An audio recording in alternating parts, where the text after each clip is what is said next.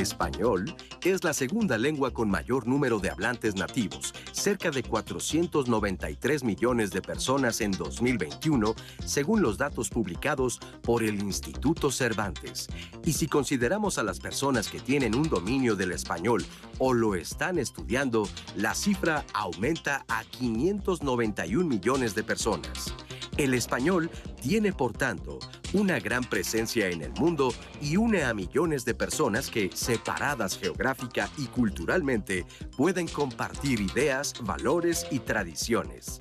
El hecho de que el español sea una lengua hablada por tantas personas en el mundo se refleja en una gran diversidad de formas de expresión, palabras y sonidos. ¿Qué palabras identificas como propias de la comunidad donde vives? ¿Conoces expresiones que se utilicen en otros estados del país y no en el tuyo? ¿Qué diferencias notas entre el español de México y el que se habla en otros países? Hoy, en Diálogos en Confianza, hablaremos del español que se habla en México, de las palabras, frases y formas de expresión que nos caracterizan, así como de la influencia que han tenido las lenguas indígenas en nuestro idioma. Gracias, bienvenidos. Un jueves más de Diálogos en Confianza. Qué gusto que nos reciban en sus hogares en esta mañana de jueves. ¿Cómo hablamos los mexicanos? ¿Qué se les vino a la mente cuando escuchamos esta frase? Tenemos algunas palabras que solo son exclusivas de nuestro idioma, tenemos algunas formas de expresarnos en la que solo nos entendemos con los hermanos, con los amigos, con la familia, cómo se ha enriquecido el lenguaje, pero sobre todo cuáles son sus orígenes, de dónde viene esta eh, forma de expresarnos todos los días ante cualquier escenario y en qué situaciones. Vamos a dar un repaso a todo esto. Tenemos invitados de lujo esta mañana y por supuesto a ustedes que están en casa les agradecemos que estén siempre conectados con nosotros. Su participación en las redes, la verdad, los jueves nos da mucho gusto porque ustedes también hacen este, en este programa pues la dinámica. Está con nosotros Lía Vadillo y Magdalena Alejo, nuestras intérpretes en lengua de señas mexicana, y Anaí siempre pendiente de todos sus mensajes. ¿Cómo estás? Buenos días. Buenos días, Lupita. Oye, pero pues qué milanesas que te dejas visteces. Yo pensé que ya morongas, pero veo que todavía víboras. Y yo, como esta frase que tenemos, acabo de decir en otra vez televisión pública, pues espero que ustedes también nos vayan compartiendo, porque Lupita definitivamente los mexicanos tenemos una forma muy particular de hablar y espero que, pues si entendieron esta frase es porque definitivamente o son mexicanos o mexicanas o han vivido en México. Así que yo voy a estar atenta de sus frases para que nos vayan compartiendo en redes sociales. Muy bien, Anaí, pues muchas gracias. Anaí ya inició con el programa de esta manera. Ustedes en casa, pues, ¿qué tienen que comentarnos acerca de cómo hablamos los mexicanos? Y mucho, mucho que conversar con nuestros invitados del día de hoy. Les agradecemos su presencia. Gonzalo Celorio Blasco. Gonzalo, gracias. ¿Cómo estás? Muchas gracias por esta invitación. No, hombre, al contrario. Gonzalo Celorio Blasco, director de la Academia Mexicana de la Lengua, nos va a platicar también qué es lo que hace la Academia y en qué consisten sus actividades. Michelle Denise Rodríguez, ¿cómo estás? Hola, muy bien. Muchísimas gracias también por esta invitación. Gracias, Michelle. Gracias. Ella es licenciada en Letras Hispánicas. Gracias, bienvenida. También nos acompaña Jorge Valtierra Zamudio. Jorge, ¿cómo estás? Eh, muy bien, muchísimas gracias por la invitación. Gracias a ti, Jorge, doctor en antropología, investigador de la Universidad La Salle y miembro del Sistema Nacional de Investigadores del CONACIT. Pues vamos entrando en materia de esta, de esta eh, temática que abordaremos hoy en Diálogos. ¿Cómo hablamos los mexicanos? Cuando les compartieron a ustedes que era el tema del programa, ¿qué fue lo primero que se les vino a la mente, Gonzalo? Bueno, en primer lugar habría que decir que las fronteras políticas no siempre se corresponden con las llamadas isoglosas o fronteras lingüísticas. Es decir, que no se puede hablar en rigor de una correspondencia entre un país y una manera específica de hablar, porque, por ejemplo, en nuestro país, que es tan vasto, tan amplio, puede haber más similitud entre el español que se habla en Chiapas y el que se habla en Guatemala, por ejemplo, que el que se habla en Chiapas y el que se habla en Sonora. Es decir, que estas eh, eh, fronteras hacen que sea muy complicado el decir con todo rigor cuál es eh, la manera peculiar en que se habla en México porque la mayoría de nuestras maneras de expresión no son exclusivas, sino que muchas de ellas son compartidas. Creo que esto es importante decirlo, no porque quiera afectar una singularidad, sino porque quiero señalar que, eh, por ejemplo, en el caso del léxico, si nosotros tomáramos como un mexicanismo aquellas voces que se usan mayoritariamente en México y no se usan mayoritariamente en ningún otro país, pues nuestro diccionario sería de unas cuantas palabras nada más, porque la mayoría de estos mexicanismos eh, propios también son compartidos. Muy bien, pues interesante la introducción porque nos acabas de dar el resumen de todo el programa prácticamente. Entonces, muy bien. A ver, eh, platícanos, Jorge, cuando te comentaron cómo hablan los mexicanos, eh, ¿en qué pensaste de entrada? Definitivamente en este fenómeno de los préstamos y sobre todo de palabras indígenas. Eh, yo mucho tiempo estuve trabajando en Chiapas, justamente con tojolabales, y eh, a pesar de que predominan palabras, por ejemplo, en náhuatl, en, digamos que, nosotros usamos desde petatearse, este, como, cuestiones de ese tipo, eh, hay en, estas regiones, y, justamente hablando, por ejemplo, de Chiapas, hay muchos préstamos también de estas palabras indígenas, ¿no? Que no tienen esa raíz náhuatl, Entonces, pues, invariablemente yo pensé en eso. Te vino, te vino a la mente ese tema. En tu caso, eh, pues, eh, ¿cuál fue, Michelle, ese, ese pensamiento que de primera, de primera entrada te llegó cuando pensaste en el término cómo hablamos los mexicanos? Pues justamente creo que lo primero que pensé fue una cuestión más de identidad lingüística, la manera en que resumimos, retomando lo que dijo el doctor Celorio, pues el español mexicano como una frontera, ¿no? Y que justamente en el mundo panhispánico eh, tan diverso y con tantos factores que permiten que sea tan distinto, pues también hay varias cosas que confluyen para que sea así, ¿no? Entonces, creo que hay aspectos que tenemos que tener en consideración, que quizá vamos a abordar de manera como eh, subsecuente, pero en este momento puedo decir que, exacto, las fronteras a veces pues parecerían que son como más una ilusión que nada y que en términos, por ejemplo, de, de teoría coseriana, pues no sé si podríamos hablar exactamente de una lengua estándar per se, porque al final pues nosotros tenemos como varios espacios pluricéntricos en el mundo panhispánico, de donde salen como esta cuestión lingüística que pues posee una norma y un estándar y en el caso de México pues es uno de ellos la Ciudad de México por supuesto. Muy bien, pues el día de hoy eh, yo quiero que nos den venia nuestros invitados para poder utilizar el lenguaje eh, pues eh, si no de manera correcta hasta donde nos dé porque con ustedes como expertos y seguramente allá, en casa, pues eh, estamos ahorita pensando, no me voy a equivocar, no voy a decir una cosa por otra, es lengua, lenguaje, español, o sea, nos importa mucho. Eh, que, hablemos de, manera correcta y vamos a ir entendiendo nosotros, ellos ya nos compartieron qué se, se entiende por este tema de cómo hablamos los mexicanos y nos puede ilustrar mucho para seguir hablando del tema eh, Luis Fernando Lara, él es director del Diccionario del Español de México, del Colmex. Él nos va a dar antecedentes. Ya nos dijeron que hay un origen en toda esta manera en que nos expresamos y él amplía la información en esta cápsula. Lo escuchamos y regresamos. Decía el filósofo alemán Heidegger que la lengua es la cuna del ser. Es decir, no seríamos humanos si no habláramos una lengua. La lengua es una constituyente de las sociedades.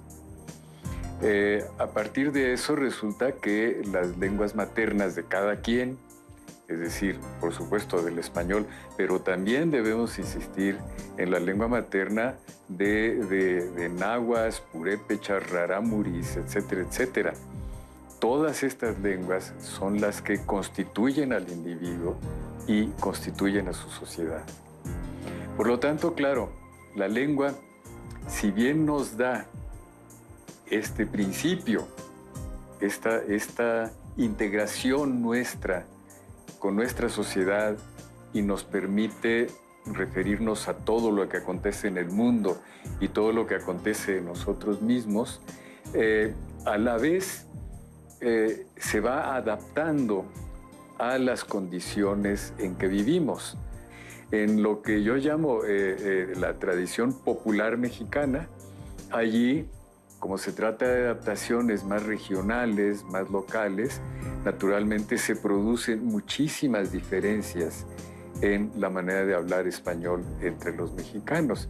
Y estas diferencias dependen de las regiones, de las ciudades, de los pueblos, de las diferencias de edad entre jóvenes y viejos, de las profesiones de la gente, no, habla de la misma manera un ranchero que un contador público, eh, de la relación con eh, la, cultura educada, es decir, la relación con los libros, la relación con la música, etc. Todo esto produce diferencias en una, en una cultura. Bueno, el español de México viene recogiendo la experiencia histórica que se ha producido en, nuestro territorio desde el momento de la conquista hasta la fecha.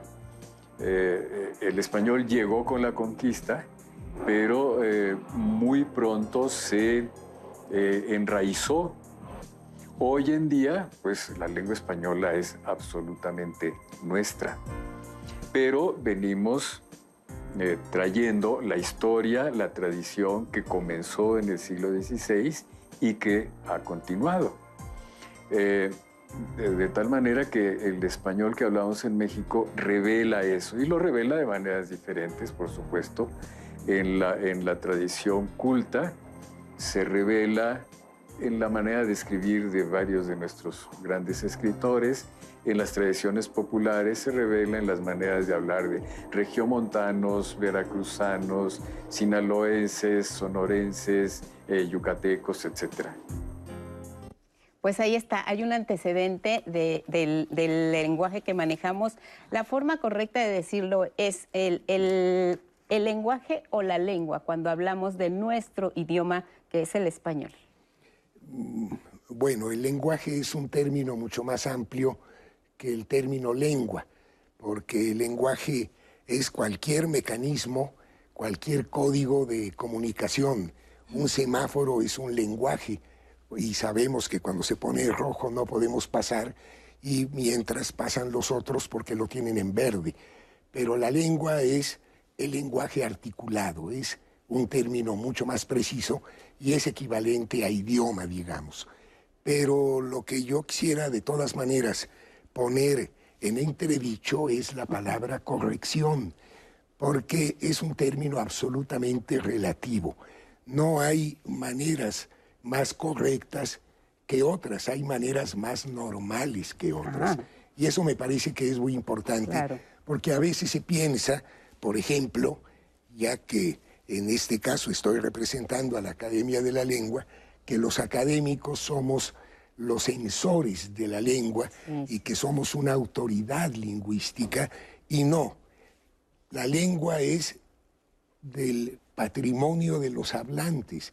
Los verdaderos dueños de la lengua son los hablantes y ellos son los que establecen los criterios de normalidad que después tomamos como criterios de ejemplaridad o de corrección. Lo que se hace en las academias es simplemente consignar, registrar lo que los hablantes de manera normal, de manera natural, utilizan y que consideran como correcto. Ah, mira, qué, bueno, eso me tranquiliza. Por supuesto. Le baja un poco la presión a este asunto. No es lo correcto, es, es lo normal. Ahora, veíamos en la cápsula que, nos compartía Luis Fernando Lara, eh, que él nos habla de los orígenes. Ya bien nos decía el doctor eh, Celorio, eh, nuestro idioma es el español, pero a él se suman pues una gran cantidad de lenguas indígenas que se hablan todavía en nuestro país.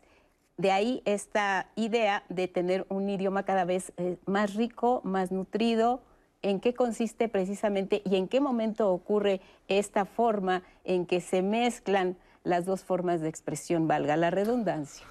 Bueno, desde una perspectiva antropológica, nosotros manejamos mucho este término de aculturación, un proceso que no es nada más una imposición, en este caso del castellano o el español, eh, digamos, a, lo largo del tiempo, sin un proceso de influencia, a partir de un intercambio que se puede dar desde el comercio, por ejemplo, hasta el contacto simplemente entre, entre las, las personas en un, en un, mismo espacio.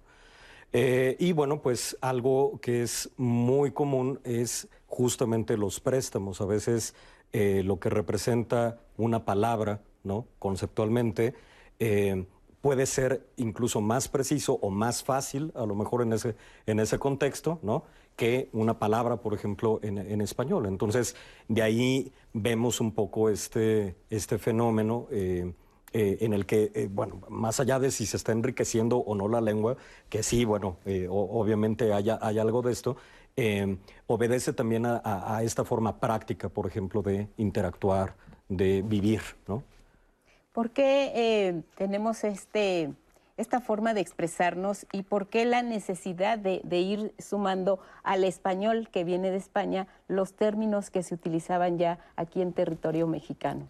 Bueno, creo que esto nos habla un poco respecto a las relaciones que se establecen mediante este proceso que es el que conocemos como conquista. Cuando se llega con el español a América, eh, pues no es un español que puramente se trajo como en una cajita de España a América y es una réplica tal cual de ese español, sino que justamente también ese, en ese proceso de interacción en, los navíos, en, en los barcos, pues hay también un cambio en la interacción de las personas que vienen ahí, porque no todas provienen de la misma región de España y por tanto no hablan de la misma manera. O sea, hay obviamente una combinación de personas castellanas, andaluzas, incluso vascas, canarias, que pues permitieron que esta interacción eh, tomara también nuevas palabras para poder nombrar la realidad que vivían ellos en ese traslado de lo que se conoce como el viejo mundo al nuevo continente y llegando al nuevo continente pues también al presentarse ante las lenguas amerindias, que es lo que conocemos también como lenguas indígenas, eh, pues la convivencia con ellos, que a pesar de que el español fue una imposición, pues también permite hablar de realidades que no existían en Europa, por ejemplo, ¿no? Obviamente hay realidades también que no existían en América, que tenían que utilizarse palabras hispánicas o adecuarse. Palabras hispánicas, eh, con, bueno, algunas lenguas indígenas hispanizadas básicamente, pero a través de este proceso pues también es como una necesidad de nombrar cosas que no existían en ambas partes y a la vez también un proceso de adopción, porque al final pues en la convivencia pues no queda de otra más que poderte comunicar, ¿no? Entonces creo que es el recurso más factible que existe. Y dijiste la palabra clave, comunicar, esa era la intención. Se hablaba de una manera en España, llegan a México y hablan de otra manera, aquí se habla el náhuatl, se hablan oh, eh, diferentes... Eh, lenguajes, diferentes lenguas indígenas. Entonces se trataba de eso. ¿Cómo se va enriqueciendo entonces? ¿Cómo inicia esta necesidad de enriquecer? ¿Qué aportan las lenguas indígenas al español y qué aporta el español a las lenguas indígenas? Bueno, empiezo por lo primero. Eh, yo creo que hay a lo largo de los siglos coloniales eh, tres procedimientos eh, distintos para esta especie de mixtura de las lenguas originarias con el español. El primero, ya lo señaló eh, Michel, es la incorporación de voces al español que proceden de las lenguas originarias para designar objetos que no existían en el mundo hispánico y entonces era necesario nombrarlos. ¿Cómo se iban a nombrar? Pues evidentemente utilizando las palabras originarias. Es el caso de chocolate, de maíz, de milpa, de maguey, de petate, de atole, etcétera, etcétera, ¿sí? Pero después hay otro proceso que es el de resemantización, es decir, algunas palabras que tenían un significado y que cobran un significado distinto. Por ejemplo, la palabra hacienda significaba patrimonio, y aquí en México ya esa palabra significa un lugar donde viven los hacendados, que es muy diferente. La palabra mayordomo tenía esta eh, peculiaridad de designar a quien se ocupaba eh, de manera más o menos jerárquica de la servidumbre de un lugar y aquí en México mayordomo significa el que costea las fiestas patronales de alguna comunidad. Y luego hay otro proceso que es el de prelación. Cuando hay palabras sinónimas, en México se opta por una que no necesariamente coincide con la preferencia que se tiene en España. En España se dice barranco, aquí decimos barranca. Entonces hay pues varios eh, eh, procesos que son eh, distintos y que van no exactamente creando una lengua mestiza, eso lo quiero también decir. Sí, hay mixturas, obviamente, pero no podemos decir que esto haya sido equivalente al spanglish, por ejemplo. ¿Por qué? Porque la mayoría de las palabras que pasaron de las lenguas originarias al español designan objetos y por eso la mayoría de las palabras son sustantivos, sustantivos concretos, es decir, pasaron cosas con sus nombres. De ahí a que haya una mixtura completa, pues eso me parece que es un poco una idea un tanto eh, fantasiosa del mestizaje, ¿no? Hubo una lengua dominante y otras lenguas que finalmente se subordinaron a, esas a esa lengua dominante que acabó por ser la lengua nacional y la lengua franca de todo el país. Por eso yo digo que la lengua española no nada más fue la lengua de la conquista, fue también la lengua de la independencia, porque es la lengua que nos dio nacionalidad, que nos dio comunicación nacional como lengua franca en este mosaico eh, plurilingüe que enriquece, por supuesto, muchísimo nuestra cultura eh, mm, plurilingüe, precisamente, nuestra diversidad lingüística y cultural. ¿Qué, sería entonces, a partir de lo que nos comenta el doctor Celorio, qué sería eh, esta parte de los rasgos característicos que se atribuyen al español que se habla en México? es, muy, muy, muy complicado. Eh, no eh, sería uno solo, definitivamente. No, no, definitivamente hay, varios, ¿no? Hay, hay, algo que me viene a la mente y que estaba escuchando al doctor Celorio.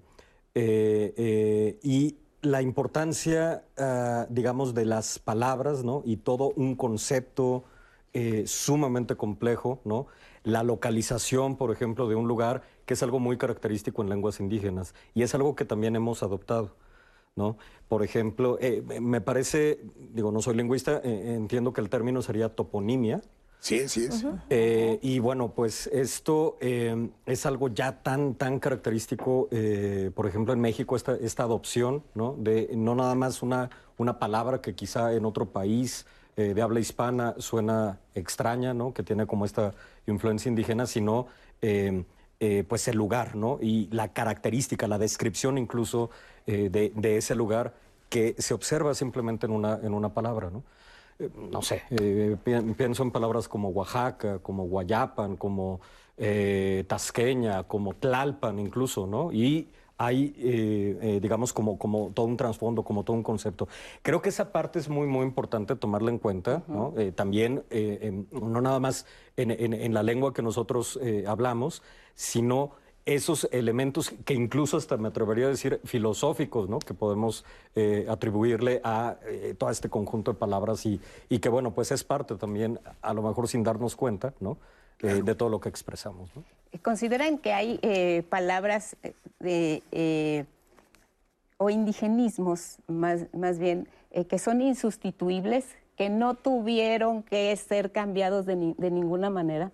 No había manera de, ajustarlos, de ponerles un sinónimo Creo que es complicado porque justo creo que es lo que habíamos tomado con anterioridad y es el hecho de que había realidades que son pues sumamente distintas. Y en esta brecha pues claramente nosotros tenemos que adoptar algo que nosotros conocemos, que es el caso de palabras como las que nombró el doctor Celorio y que son, o sea, chile, aguacate, ¿cómo es que podemos sustituir esas palabras? O incluso conceptos un poco más grandes, ¿no? Que también provienen de lenguas indígenas, que no sé, como guateque, por ejemplo, no sé, merequetengue, cosas así que también son rasgos representativos del habla mexicana y que están muy arraigados también a esta parte de nuestra identidad, que es lo que nos diferencia de manera léxica solo en el plano léxico eh, respecto a otros dialectos del español. ¿no?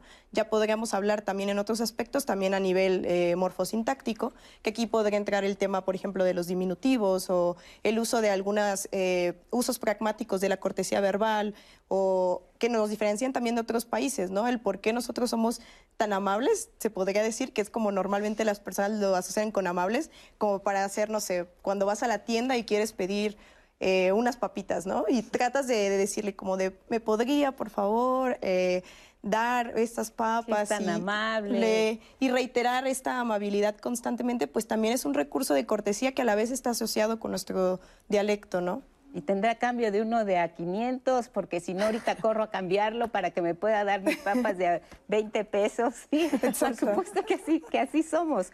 Eh, nosotros nos enriquecimos y con, con, el, con el lenguaje que venía de España. Y a ver, ahora que decías guateque, pachanga, nosotros también les, les, dimos a ellos eh, estas formas o no las necesitaban o no les interesaron. No, por supuesto, en el español general hay muchas voces o muchas acepciones que proceden de las lenguas originarias y que se han incorporado al español general, por supuesto. La palabra chocolate, por ejemplo, ya incluso no es un mexicanismo. ¿Por qué no es un mexicanismo? Es un mexicanismo histórico, pero ahora es una palabra que se usa universalmente en muchísimas lenguas. Es decir, es una aportación mexicana pero ya forma parte del español general y yo me atrevería a decir que de otras muchísimas eh, lenguas, al grado tal de que en el diccionario de mexicanismos que estamos eh, presentando eh, ahora, que está por publicarse, pues no está la palabra chocolate porque ya no es privativa de México y no es privativa de México y unos cuantos países, es realmente universal. Y como esa podríamos citar otras otras muchas. Tomate, por ejemplo, ¿no? Tomate, O, la palabra patata, que es curioso que viene de batata y aquí le decimos papa y en España le dicen patata. Bueno, hay una especie de contradicciones. Vamos, parecido. A, vamos a la pausa, doctor, y regresamos.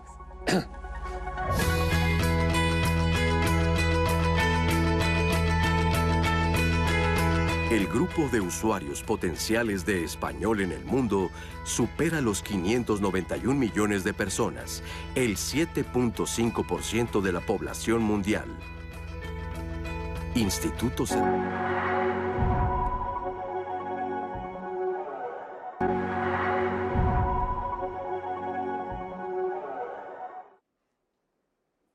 Ya estamos de regreso con ustedes y antes de continuar con el tema del día de hoy, mañana ya saben, viernes de pareja. ¿Y de qué vamos a estar hablando? Bueno, estas relaciones en pareja a distancia. Si ustedes han estado otra vez o pasando en este tipo de, relaciones o si eh, conocen a alguien que viva o que ha vivido este tipo de relación a distancia, ¿cómo lo sobrepasaron? ¿Es posible? ¿No es posible? ¿Hay mitos? Yo sé que la tecnología hoy es un gran factor para que pueda... Eh, pues sobrepasarse este tipo de relaciones, pero vamos a contar y a platicar mucho más sobre el tema, así que los esperamos el día de mañana. Relaciones a distancia, viernes de pareja, en diálogos en confianza. De sus comentarios, quiero agradecerles su participación. Hay algunas preguntas, comentarios, frases también, ¿por qué no?, de, de ustedes en la transmisión en vivo. Les comparto esta que tenemos de Rosalba Avendaño. Dice, excelente programa, muy festivo el manejo del lenguaje, muy descriptivo, específicamente aquí en México. Eh, Glory Marzán dice, México es un país, tiene una gran diversidad cultural y lingüística. Amo ser mexicana. Carlos Alberto, Qué simpático tema el día de hoy. Y yo radico en Durango y usan palabras de repente muy simpáticas. Yo, Carlos, te invité de ahí en la transmisión a que nos compartieras algunas de esas palabras que nos mencionas para que la vayamos compartiendo también en el público, en el programa, perdón. Lilia Galicia, con el lenguaje podemos dar aliento, pero también se puede lastimar. Ofelia Acevedo Velázquez, gracias por educar eh, con este programa. Nuestro lenguaje es rico, bello y vasto el, lenguaje entre dichos, jergas familiares. Qué divertido es vivir aquí en México. Eusebio Suárez dice, si ya sábanas, ¿para qué cobijas? Eh, ¿Qué pachuca por Toluca? ¿Qué pasión te domina? Eh, ¿Qué pasotes con los elotes? Bueno, muchísimas frases que también nos comparten en, eh, en la transmisión de Facebook aquí, Eusebio Suárez. Gracias por participar. Axel Saúl nos deja una pregunta. ¿Qué papel juega la poesía en los cambios de la lengua al paso del tiempo? Perlita Padrón dice, hay personas que por nuestra forma de hablar o decir las cosas nos discriminan. Se les olvida que somos personas con diferente crianza y diferentes lugares de, proveniencia. Eusebio Suárez también dice, parte del lenguaje o de la lengua es el uso de albures que forma parte de la cultura mexicana y que no debemos de olvidar. Fernando Steve nos pone, ¿qué implicaciones tiene el vocablo entre comillas nos pone mande, además de un contexto intergeneracional, su origen y su uso está desactualizado, nos pregunta en Facebook. Ian Alazar, el lenguaje y su cosmovisión. Es cierto que existen comunidades donde no hay una distinción de género masculino y femenino. Si esto es verdad, qué increíble sería imaginar crecer con esta forma de percibir el mundo. Sonia Silvia, ¿qué hay de cierto con el mejor español que hay un mejor español que se habla en Colombia. ¿Eso es cierto? Nos pregunta Sonia Silvia. Ya tengo aquí varias preguntas, ya están respondiendo con gestos en el panel, pero antes vamos a ver esta cápsula de don Adolfo Castañón. Él es parte de la Academia Mexicana de la Lengua. Nos va a hablar de la importancia del el análisis, del estudio de la preservación de la lengua. Así que vamos a ver su cápsula. Las academias de la lengua española son un caso único en el mundo. Hay que hacer un poco de historia. El 24 de noviembre de 1870, la Real Academia Española decidió instaurar academias correspondientes en toda América, cuyos fines coincidirían con los de la propia Real Academia en relación con el cuidado, estudio y difusión de la lengua. Una de las curiosidades que puede uno ir a ver al Cordium justamente cómo ha ido evolucionando la historia de la lengua. Y bueno, yo creo que la curiosidad en torno a la lengua es también una curiosidad en torno a la propia conciencia y a cómo fueron nuestros antepasados y en cierto modo cuál era su sensibilidad. En ese sentido, la idea de una gramática histórica o de una conciencia histórica de la gramática tiene que ver con una idea de recreación histórica muy profunda y por eso en la Academia Mexicana de la Lengua pues tenemos la conciencia de una gran responsabilidad. En la comisión de consultas nos llevamos 667 veces desde el 2005 y cada semana nos reunimos a tener un espacio como de dos horas para darle vueltas a una palabra y ver cómo evoluciona esa palabra, de dónde viene. Y afortunadamente tenemos un conjunto de gramáticas que nos ayudan y nos aportan a eso. Y en este momento, por ejemplo, tenemos el año pasado y antepasado, hicimos un, guion para ir captando palabras relacionadas, por ejemplo, con la pandemia y con el COVID. Y tratando de ver, bueno, COVID se escribe con mayúscula, con minúscula, o qué quieren decir las siglas PCR, qué es un antígeno. Entonces hicimos, estamos haciendo una pequeña base de datos para hacer eventualmente una publicación relacionada con la pandemia y todo eso lo hacemos, digamos, de muy buen humor, pero también con una idea de conciencia histórica y de conciencia social. Cordian cuenta desde 2016 con un sitio electrónico autónomo y aquí cabe recalcar que detrás de Cordiam hay un muy sofisticado y complejo aparato, digamos, de ingeniería en la cual ha tenido que ver el Instituto Politécnico Nacional gracias al ingeniero Helmut. En la Comisión de Consultas de la Academia Mexicana de la Lengua fue llamada por el Banco de México para revisar las cédulas de los billetes que trae usted cargando. Y entonces si usted se fija, cada billete trae una pequeña leyenda que tiene que ver con el episodio histórico o con el paisaje ecológico, pues esas leyendas las revisó la, la Academia Mexicana de la Lengua a través de la Comisión de Consultas presidida por don Felipe Garrido. O sea que nuestro bestseller en la Academia son los billetes. Pues muchas gracias porque ya nos da una idea de lo que hacen los estudiosos de la lengua no es este, como nos decía, no es esta cuestión del lenguaje correcto, sino del lenguaje normal lo que hablamos.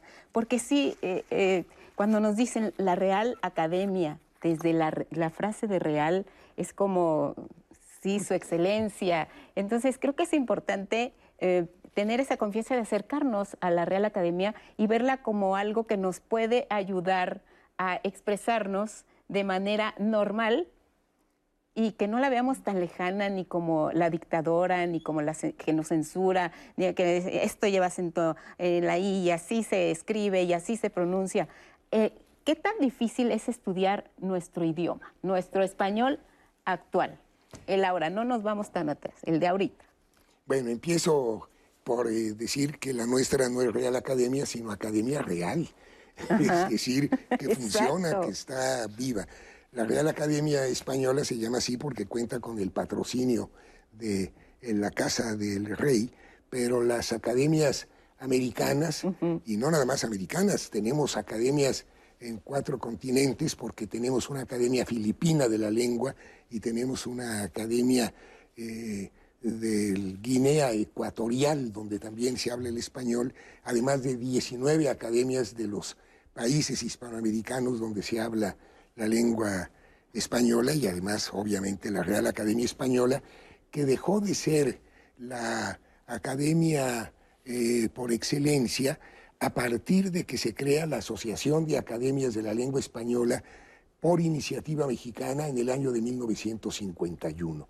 Esto me parece que es muy importante decirlo porque dejamos de ser filiales de la Real Academia Española para ser hermanas de la Real Academia Española, eh, sin que esto implique que no la consideremos como la hermana mayor, puesto que fue la originaria.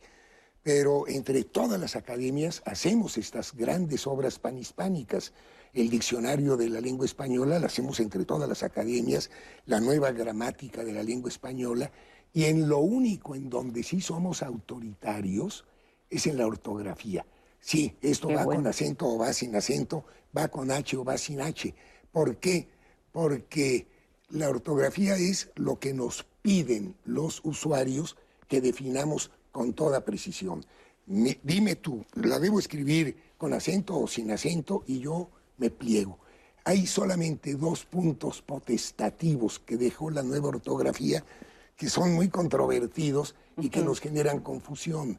Por ejemplo, el solo adverbial, nosotros lo seguimos acentuando y no se acentúa ya en España. Y ahí se deja un poco a la potestad y eso es muy incómodo. Eh, y por otra parte, la coma o el punto para, para diferenciar números enteros de números fraccionarios. En México decimos 1.5%, pero en la mitad de los países hispanohablantes dicen 1,5. Entonces ahí tuvimos que ser respetuosos de estas preferencias. ¿Cómo estudiar la lengua española? Bueno, los académicos no tenemos por qué saber hablar muy bien, tenemos por qué saber oír muy bien.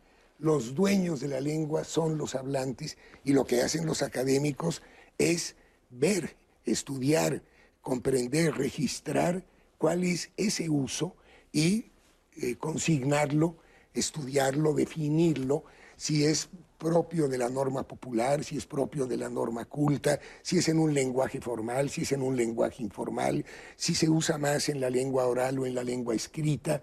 Todo este tipo de elementos contribuyen realmente a la definición de la lengua. Y por el solo hecho de que las academias registren estos usos, estos usos cobran una especie de ejemplaridad que son asumidos como normativos, no nada más como normales, por los hablantes. Pero la academia no impone reglas, sino que describe lo que los hablantes se dan como regla propia y esto es lo que finalmente hace que la lengua sea comprensible e inteligible. Y a mí me gusta mucho el concepto de que está viva, de que eh, eh, eh, esta forma de, leerla y de verla la enriquece y no sé si complica más el estudio o lo hace un poco más este, intenso. Qué bueno que está vivo, es un organismo vivo la lengua, si no estaríamos hablando latín. Exactamente. Cambia todos los días, hay que estar muy atento a esos cambios y no nada más atento, sino saber cuáles de esos cambios son modas pasajeras y cuáles de esos cambios realmente van quedándose en el patrimonio lingüístico. Porque don Adolfo Castaño nos hablaba de esta conciencia histórica y social que también es, es muy importante. ¿Realmente somos conscientes de cómo hablamos? Creo que sí, pero también de manera de que en qué dimensión lo veamos, ¿no? Porque creo que normalmente se asocia que ser consciente de una lengua está más vinculado con el concepto de corrección y normatividad, ¿no? Y básicamente ser consciente de la lengua es poder reflexionar incluso cuando usamos tal o cual palabra y por qué la usamos en esos contextos, ¿no? Y eso es lo que nos hace que nosotros seamos pues justamente dueños de esa lengua, ¿no? El saber en qué situaciones puedo usar tal o cual palabra y en cuáles no sería tan óptimo, ¿no? Y normalmente, pues eso sí está más asociado con el concepto de normalidad, no tanto con normatividad. Claro. Porque pues es normal para nosotros usarlo en cierto contexto y por tanto lo utilizamos dentro de ese contexto. Creo que la conciencia histórica a veces no es tan latente en el sentido de que quizá no tengamos todo el bagaje siempre, desde que nacemos no, conocemos la historia de la lengua, no nacimos siendo Menéndez Pidal, por ejemplo, pero creo que sí es importante tener en consideración que, pues, con el paso de los años, normalmente, pues, vamos escuchando cómo es que, no sé, la lengua española tiene relación con el árabe, cómo tiene la relación con el griego, eh, la manera en que devino eh, pues, el español de latín, la manera en que se relacionó con las lenguas indígenas, la manera en que existen otros países como los que se mencionaron anteriormente, como Filipinas, por su relación histórica, y también en lugares como Guinea Ecuatorial, ¿no? Y la manera en que también, pues, al final, como mencionó Nebrija ahí por 1492, pues la lengua siempre ha sido como una compañera del imperio, ¿no? Y pues ha sido como un precursor muy importante de manera histórica para que espacios como España, como países, pudieran entrar de una manera más sencilla a lugares como América e incluso otros lugares como Filipinas, como mencioné con anterioridad. Entonces creo que la conciencia histórica puede ser parcial, pero si hay una conciencia de cómo hablamos y hay una conciencia del por qué lo usamos de esa manera, y a veces creo que también es padre, eh, algo muy interesante, sorprendernos ante ciertos contextos en los que nosotros diríamos, wow, esto no lo sabía, pero es sumamente interesante conocerlo, ¿no? Muy bien. Y además, por lo que nos han dicho, eh, pues nos da identidad, nos hace únicos e irrepetibles a, a nosotros como, como mexicanos. Esta forma que tenemos también de expresarnos con usar eh, tantos diminutivos. Tengo un terrenito, acá tengo mis ahorritos, este, espérame tantito, ahorita, un momentito. ¿De dónde, de dónde nos, nos surge esta idea de hacer todo chiquitín? Mm, yo creo que hay una, hay una parte en la que se ha asociado esto con una forma incluso de inseguridad, ¿no? Frente a, otros contextos, ¿no? Esta parte como, eh, eh, como, como me humillo, este, eh, como, como, como lo hago de una forma más sencilla. Yo no estoy muy seguro, me dirán los compañeros lingüistas, pero justamente recuerdo mucho las palabras de José Antonio Flores Farfán, que bueno, de alguna manera estuvo acompañándome cuando hacía el doctorado, y decía es que eso es una característica del náhuatl. Y es una característica, digamos, tan presente que incluso esto fue influyendo en otros contextos que no son originariamente eh, nahuas, ¿no? Por ejemplo, en Oaxaca es muy común escuchar eh, en, el español, digamos, oaxaqueño, eh, decir, ah, mira, está muy bonito tu collarcito, ¿no? Pero incluso llega a ser un poco más recurrente, ¿no? En un contexto quizá un poco más popular que en la Ciudad de México. Por lo menos es eh, parte de lo que he percibido, ¿no? Y es inevitable eh, eh, pensar, y me resuenan justamente como, como, como esta, estas palabras o esta aseveración del doctor Flores Farfán, cuando habla de esa influencia del náhuatl que llegó y, y, le da esas características a nuestra lengua. Eh, eh, esto como también lo podemos ver, estas formas que tenemos de hacer la petición larga. Eh, ¿Nos podrían, por favor, ayudar a grabar un pequeño videíto para tenerlo como archivo? ¿Por qué tendemos a ser tan ceremoniosos con, nuestro, con nuestro lenguaje? ¿Tiene que ver también con los orígenes del México prehispánico? Yo creo que hay dos condiciones. Una tiene que ver indudablemente con el mundo eh, prehispánico, porque efectivamente en la lengua náhuatl al parecer hay una gran cantidad de voces en diminutivo. Eh, y eso, bueno, ha permeado ya más allá del léxico en la estructura propia del español, que me parece que son aportaciones más significativas, porque finalmente el léxico es la parte más superficial de la lengua, es la parte más vulnerable, más cambiante en cambio, las estructuras lingüísticas suelen ser más consolidadas, más permanentes, de manera tal que es más significativo un cambio estructural que un cambio léxico. Y en ese sentido, esta forma estructural de los diminutivos que permean al español, pues es más eh, significativo, más representativa. Como puede ser también el uso de posesivos. Eh, como dice Concepción Compani, uno va al eh, súper y le preguntan cómo va a querer su rebanada. Todavía ni la pago y ya es mía. ¿No? Bueno, pues eh, ese uso de, posesivos, ¿no? Que a veces se repiten. ¿Cómo está su mamá de usted, por ejemplo? Pero bueno, eh, pero eso también tiene que ver con el criollismo. Y eso me parece muy importante, porque los criollos son un estamento subordinado a los españoles, aún los que están en México, es decir, que hay un estamento social donde están los españoles, los criollos, los mestizos y los indígenas. Y este sentido de los criollos es un sentido de subordinación frente al español y esa subordinación da como resultado estas formas de cortesía tan fuertes. Bernardo de Balbuena, el gran poeta manchego avecindado en México, dice en su grandeza mexicana que aquí se habla el español lenguaje con mayor cortesanía, vestido en un lujoso ropaje.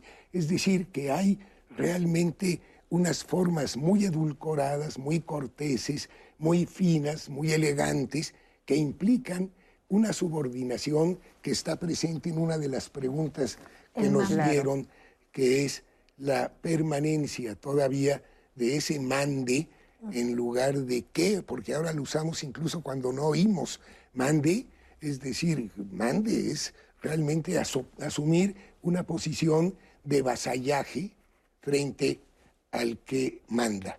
Y más si, si, el que manda es la mamá, porque si tú le contestas, eh, Juanito, ¿Qué? No se dice que, se dice mande. Y desde ahí ya viene esta, esta situación. Y si les parece que, bueno, eh, eh, que, vamos a dar respuesta también a lo que nos dicen. Vamos a empezar por la última. El mejor español es el de Colombia. ¿Qué decimos al respecto? ¿Quién quiere responder? Tú estás diciendo que no. No, no, no. A mí me gustaría. Vente, venga, adelante. Pues creo que ya se había mencionado con anterioridad y es súper importante hablar de una cuestión de prestigio lingüístico y es el hecho de que no hay un español mejor que otro. O sea, son totalmente distintos, no son equiparables en el sentido de que tienen obviamente realizaciones distintas según sus contextos. Y al final, pues justamente nuestra tarea es describir esos fenómenos más que decir si es bueno o malo o mejor o peor, ¿no? En este caso, creo que se tiene un estereotipo normalmente dentro de la categoría de estereotipos lingüísticos que el español tanto colombiano como el español peruano como el español mexicano son como de, Hispanoamérica los mejores españoles. Y no es que lo sean, sino que claramente pues eh, la importancia que han tenido estos tres países a nivel Hispanoamérica pues ha sido preponderante. Sin embargo, eso no quiere decir que los demás españoles, que no sea como el español de Argentina, el español de Honduras, el español de Guatemala, sean peores. Simplemente se les ha dado mayor posición y también por el hecho de también el número de hablantes, ¿no? O sea, en el caso de México, que es el país con más número de hablantes, pues tenemos que tener en cuenta que claro que tiene como una asociación directa de cómo se hablan los mexicanos en el mundo y cómo nos ven desde afuera cómo se hablan los mexicanos. Igual lo mismo sucedería con Perú y Colombia, pero no hay un español mejor que otro. Yo creo que lo más importante es justamente eso, vivir la diversidad y sentir justamente esa diversidad a través de la convivencia, ¿no? Creo que es muy padre de la manera en que nosotros podemos apantallarnos o de alguna manera sorprendernos como niños cuando vemos que otra persona hace realizaciones totalmente distintas a las nuestras. Y creo que es muchísimo más importante tener en consideración ese camino eh, si queremos hablar un poquito más sobre esta cuestión. ¿Quieren comentar algo? Le mm. seguimos con las... estoy totalmente de acuerdo. No hay un español mejor que otro. Sobre Son este españoles que tienen un grado de diferenciación tampoco son totalmente distintos porque no nos, no nos entenderíamos. A mí lo que me sorprende realmente es la unidad de la lengua española a pesar de la vastedad de su territorio y del número tan alto de hablantes. Eso es verdaderamente un milagro y creo que ese milagro se debe en muy buena medida al trabajo de las academias. Ahí está, ahí está, tienen un sentido, así que no las veamos como ese tutor que nos marca el sí y el no. Poesía en cambios de la lengua con el paso del tiempo. ¿Qué podemos decir sobre, sobre el tema? La poesía siempre va en contra de la norma lingüística. Ahí está su aportación. Toda poesía, todo acto poético es un acto de rebelión frente a la lengua que modifica una estructura lingüística y en esa modificación está su originalidad, está su valía estética y está realmente su condición poética. Qué padre. Comunidad, eh, comunidades, nos preguntaban Anaí, donde no hay distinciones entre masculino y femenino. ¿Qué podemos decir al, respecto? Yo quiero sumar, perdonen, nada más, más preguntas sobre este tema, porque Odette nos dice, ¿podrían comentar algo sobre la propuesta de lenguaje incluyente? Que creo que va por el mismo eh, camino. Y aquí la polémica del el lenguaje inclusivo con el video viral de No soy una compañera, soy tu compañere nada más para asomar a esta pregunta. Ok, hay un aspecto ahí que sí me gustaría mencionar, hablando justamente del género.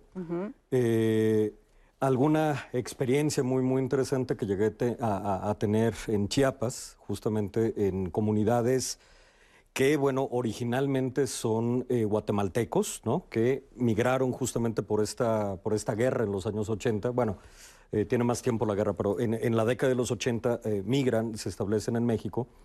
Y eh, a pesar de que hay un desplazamiento lingüístico importante, hay aspectos que llegan a mantener. Y algo que me llamó muchísimo la atención es que hay una forma en la que pueden hablar las mujeres que incluso no es muy transparente para los hombres y una forma en la que pueden hablar los hombres. Sí existen de alguna manera eh, comunidades con este, con este tipo de características, ¿no?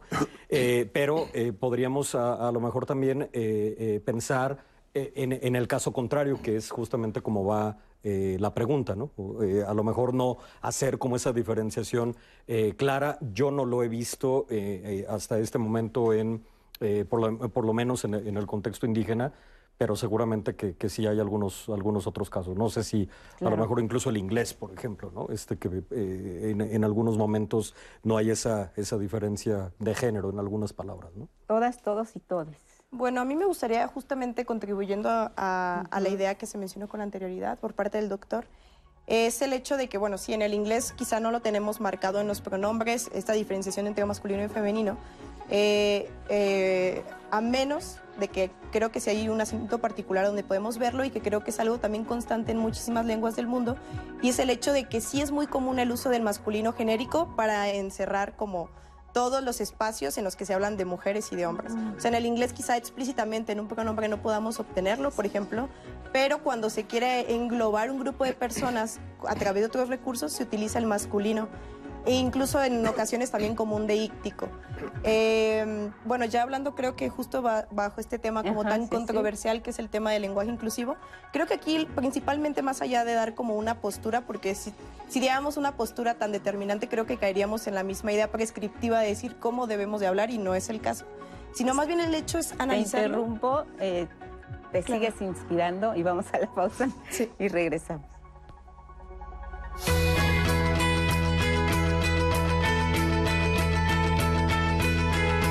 El número de hispanohablantes seguirá creciendo en las próximas cinco décadas. En 2060, Estados Unidos será el segundo país hispanohablante del mundo, después de México. Instituto Cervantes.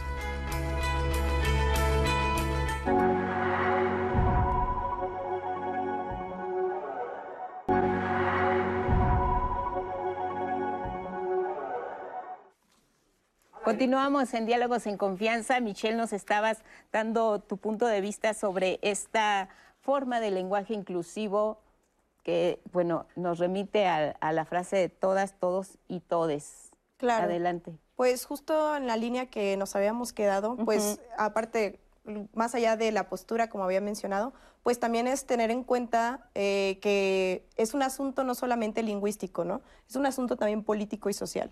Creo que es lo que tenemos que tener en consideración independientemente de cualquier cosa, ¿no? Creo que cada quien puede tomar, decidir, o sea, decidir o tomar el recurso que quiera para hablar su lengua, eh, siempre y cuando en su grupo más cercano sea inteligible. Pero creo que en este caso, pues está muchísimo más generalizado por redes sociales, por la manera en que se ha cuestionado esta, pues, este asunto tan polémico, Creo que la gente entiende perfectamente a qué se refiere la persona cuando lo emite, pero es una cuestión y una postura más política, ¿no? Al final las personas que lo enuncian lo enuncian con el objetivo de visibilizar como ciertos géneros que no han sido tan visibilizados a través de la historia, que es en el caso, por ejemplo, de, la, o sea, de las mujeres y en otros casos también de las cuestiones no binarias, ¿no? Eh, creo que esa es una decisión muy personal y más allá de decir si es correcto o incorrecto, creo que tenemos que tener en, cuenta que es un fenómeno que está existiendo y que es real, o sea, que existe en, el español sincrónico de hoy día. Quién sabe si vaya a existir 10 años más, 100 años más, pero al menos la realidad de ahorita es una parte de la variación lingüística que tenemos, ¿no? A pesar de que esté más vinculado con un hecho ideológico más consciente que, que inconsciente, como normalmente sería como eh, asumir ciertos cambios lingüísticos o, variaciones, ¿no? Doctor. Bueno, yo quería retomar el asunto de las lenguas indígenas. En el estado de Oaxaca, donde hay un número realmente ingente de lenguas distintas, tomando como criterio la inteligibilidad o la falta de inteligibilidad, hay más de 100 lenguas en el estado de Oaxaca. Y eh, curiosamente, ninguna de las lenguas del estado de Oaxaca tienen manifestación morfológica de género y de número. Es decir, no hay un morfema en esas lenguas que distinga a lo masculino de lo femenino, ni a lo singular de lo plural, tampoco hacen diferencia entre lo que en español serían los verbos eh, ser y estar o haber y tener, por ejemplo. Hay 14 puntos lingüísticos en donde todas las lenguas originarias de Oaxaca coinciden y al mismo tiempo se diferencian de la lengua española.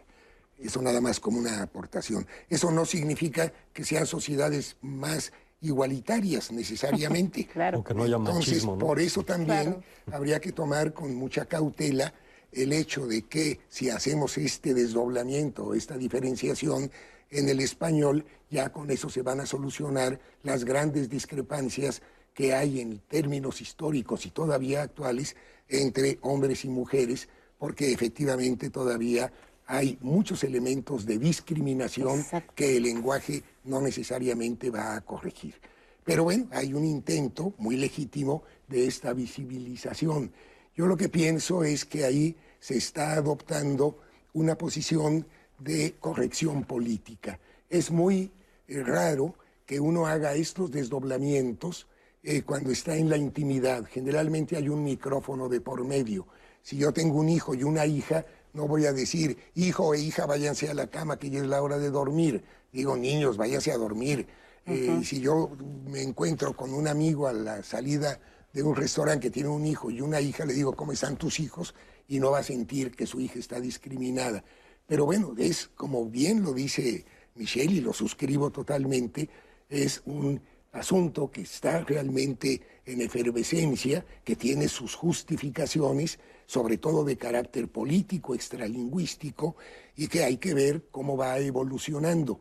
Yo soy escéptico en el sentido de que no creo que porque se modifique el lenguaje se va a modificar automáticamente esta eh, discrepancia o este desequilibrio de carácter social que sí hay que enfrentar con igualdad de salarios, con igualdad de oportunidades. Y eso es para mí lo más importante, más que el decir las niñas y los niños.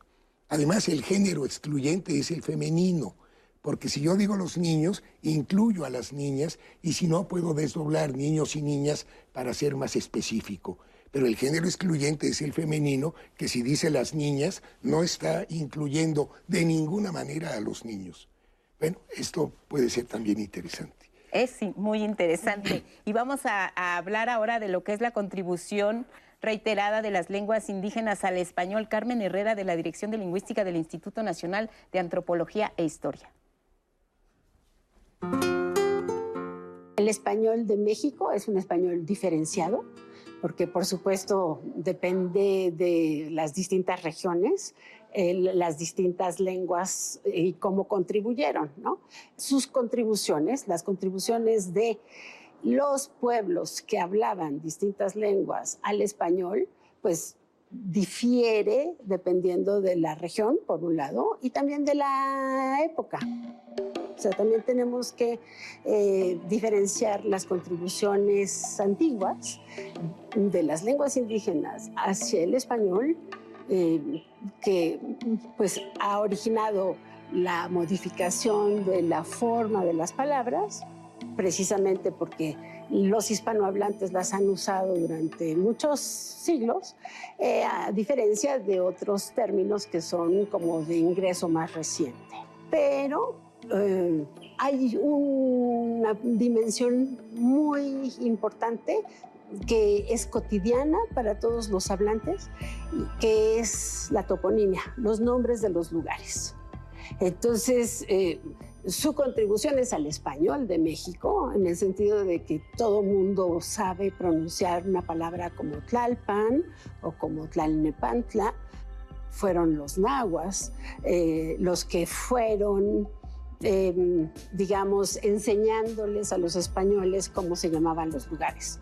Entonces, es la toponimia náhuatl del centro de México, eh, y desde la perspectiva de los tenochcas o de los mexicas del centro, que eh, se expandió la mayor parte de los nahuatlismos, que es como se le llama a las palabras que ingresaron al español, provienen de esos campos, digamos, semánticos que se les llama, ¿no?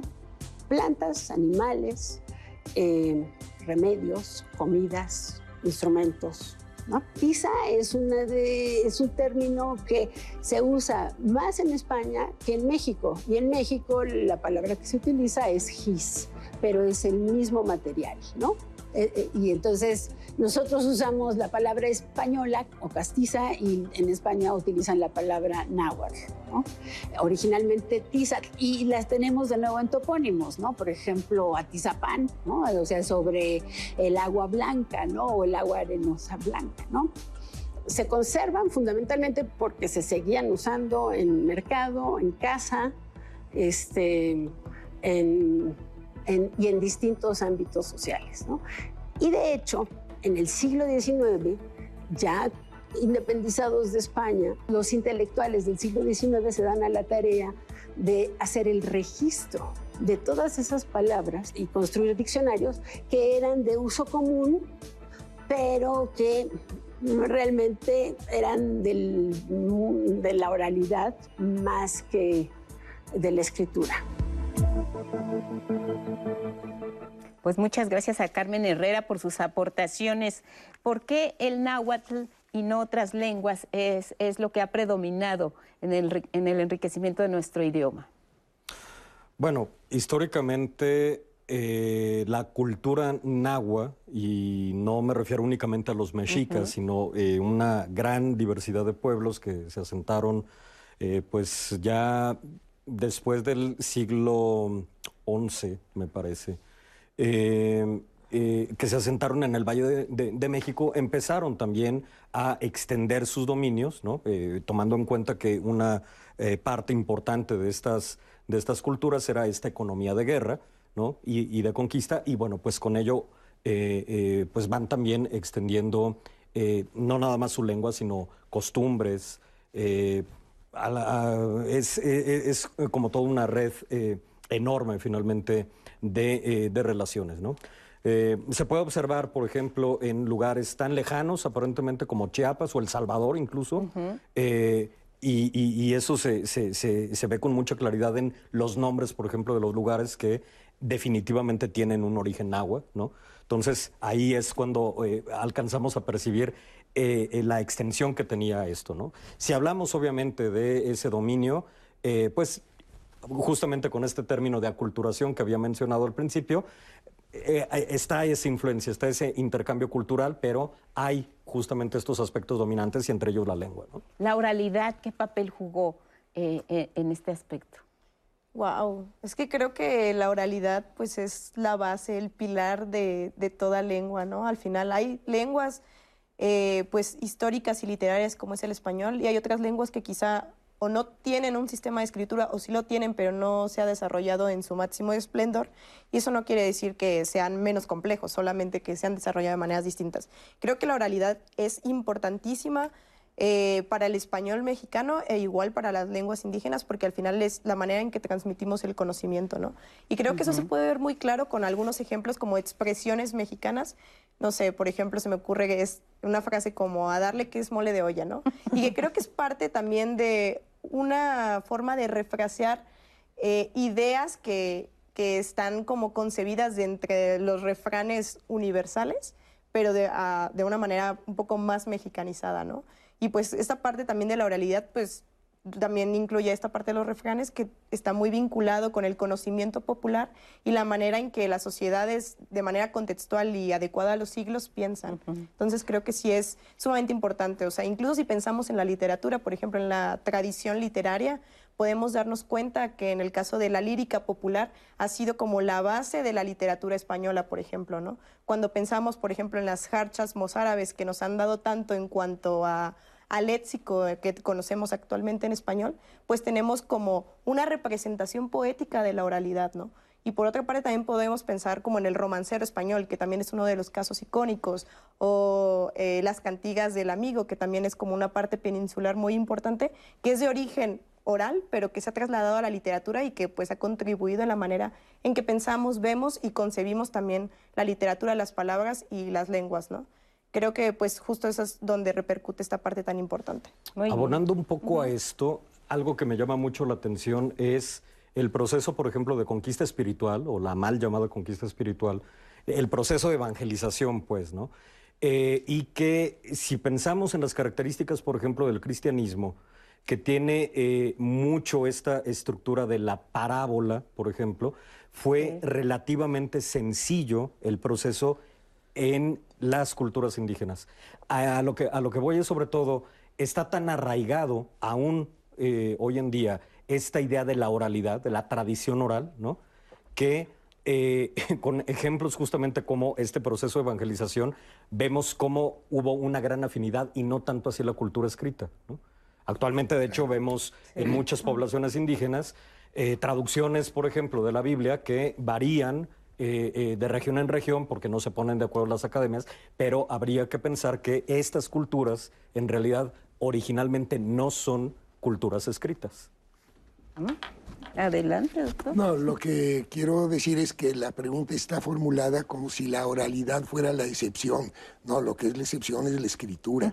Es muy posterior y es eh, parcial y es limitada y durante mucho tiempo fue eh, jerárquicamente elitista, es decir, la oralidad es la lengua y lo demás es una representación de la lengua. Sí, primero fue la palabra. Claro, y lo que quiero decir ahí es que si bien hubo un imperio español, la lengua siempre fue compañera del imperio, como lo recordaba citando a Nebrija Michel, también hay que tener en cuenta que hubo un imperio mexica, es decir, que es un imperio sobre otro imperio y evidentemente que la lengua de ese imperio prehispánico pues era la más extendida y era en buena medida hasta cierto punto nada más una lengua franca, que yo creo que es muy importante. Eso no significa que no haya también indigenismos, léxicos sobre todo, procedentes de otras lenguas. Los primeros eh, son, los primeros eh, indigenismos son de origen taíno, en toda la obra cervantina, por ejemplo, hay solo ocho americanismos. Solo ocho, no nada más en el Quijote, en toda la obra. Y son caribeños, es cacique, hamaca, huracán, eh, caníbal, no, no, me acuerdo, otros tres o cuatro, pero tenemos muchas, esas palabras son, son de origen eh, caribe, pero tenemos otras palabras muy importantes, del guaraní la palabra maraca o la palabra jaguar, o del quechua la palabra guango, por ejemplo. Guarache del purépecha, por ejemplo, guarura del raramo. O cigarro, cigarro viene del maya. En fin, es, sí, hay un mosaico muy amplio, pero evidentemente que las más importantes para el español de nuestro país fueron las palabras nahuas, como del español de Uruguay fueron las palabras guaraníes, es, natural, ¿no? Y, eso no significa que no haya de otras lenguas, pero que no se usan tampoco tanto en el altiplano eh, como se usan en otros estados de la República. Hay palabras europeas que han desaparecido ya de nuestro, de nuestro español y, de España eh, también y que se usan solo aquí en México. Hay una tendencia ya descrita desde los tiempos de Menéndez Pidal a utilización de palabras arcaicas. Hay muchos arcaísmos en el español eh, mexicano, a diferencia de lo que ocurre en España. En ese sentido, pues hay una actitud más conservadora con respecto a la lengua eh, que en España. Pero eso también hay que compensarlo con eh, una energía creativa que va concomitantemente desarrollándose junto con esta tendencia arcaizante. Alejandro Velázquez Hernández nos dice en Facebook, en México, em, sobre todo nuestro acento es muy lindo porque es cálido, armonioso, dicharachero, elegante. Cada día uno aprende más de nuestros lenguajes, como el náhuatl, el zapoteco. Es una lengua muy rica en todos los sentidos. Me sumo este con este comentario de Alejandro, em, porque también es verdad que tenemos em, pues el maya presente en nuestra lengua. Y eso nos va a hablar sobre, sobre este tema Jorge Miguel Cocón Pech, este poeta, narrador, ensayista y traductor de la lengua maya, nos habla un poco más sobre la influencia del maya en, en nuestro lenguaje. Vamos a ver. Mashuka tu yubiko kai chicho, ma tu betik patkik kululche. El que quiera disfrutar el canto de los pájaros no necesita construir jaulas, sino sembrar árboles. Jorge Cocompech. El maya que hablamos actualmente es un maya, desde luego, con préstamos del español, no solamente léxicos, e incluso se notan préstamos sintácticos. Cuando las personas son mayas completamente, que hablan la lengua, vienen de los pueblos, y empiezan a recibir la influencia del español o de bien otra lengua, y esto se da mucho en la parte turística de Yucatán y de Quintana Roo. Bash pasa brother. Ah, ahí están tres lenguas. Bash, que es maya, pasa, que es español, y brother. Decir, ¿qué pasa, hermano? ¿No? Pero te dice, Bash pasa brother. que las lenguas al entrar en contacto, pues se van a fusionar, ¿no? ¿No? Se van a enriquecer, más que empobrecer, si uno, uno lo ve como una riqueza lingüística en un proceso de transfiguración, las lenguas se transfiguran, están vivas. Esto es un poquito que está ocurriendo con el maya que se da en la península de Yucatán. Un maya españolizado o bien un español mayanizado. Pero tarde, tarde tali. ¿no? Entonces tienes ese tarde, ese pero, y tienes el tali, vino. Las lenguas en este proceso de entrar en contacto se enriquecen porque permiten en algunas circunstancias expresar mejor una idea. En eso se enriquece. Una emoción también. Es importante seguir enseñando no solamente el, maya, sino todas las lenguas originarias en México y en América. Porque en el nombre de las cosas que devienen de las lenguas se perpetúa la identidad de los pueblos. Mi abuelo, después de una ceremonia en el que yo encontré mi nombre oculto, mi nombre secreto, me dijo lo siguiente, el nombre que lleva un hombre es su carga. Si lo lleva con dignidad no pesa. Si lo lleva a disgusto cansa. Mantén limpio tu nombre como el interior de tu casa, porque tu nombre es la casa de tu alma. Si tú quieres, tu nombre podrá ser luz perpetua. Si abdicas de su dignidad, tu nombre, tu nombre, mi querido hijo, solo será una ruidosa cáscara que se acaba con tu vida. Jorge Miguel Cocompech, escritor maya de Yucatán. Y poeta, además. Gracias por estas palabras. Bash pasa brother. Anaí, Más comentarios del público. Hay uno que, que quiero compartirles de Mireya Torrentera. Ella nos puso, los mexicanos tenemos mucho ingenio para combinar las palabras y darles un significado a las frases que trasladamos a contextos completamente ajenos. Por ejemplo, cuando una comida es muy rica, esto está de puritos peluches, nos pone la frase. Cuando nos van a robar en el transporte público, el asaltante dice, cámara, ya se la saben. Cuando alguien se está sobrepasando, ora, no te pases de lanza, ¿eh? O el clásico, no manches.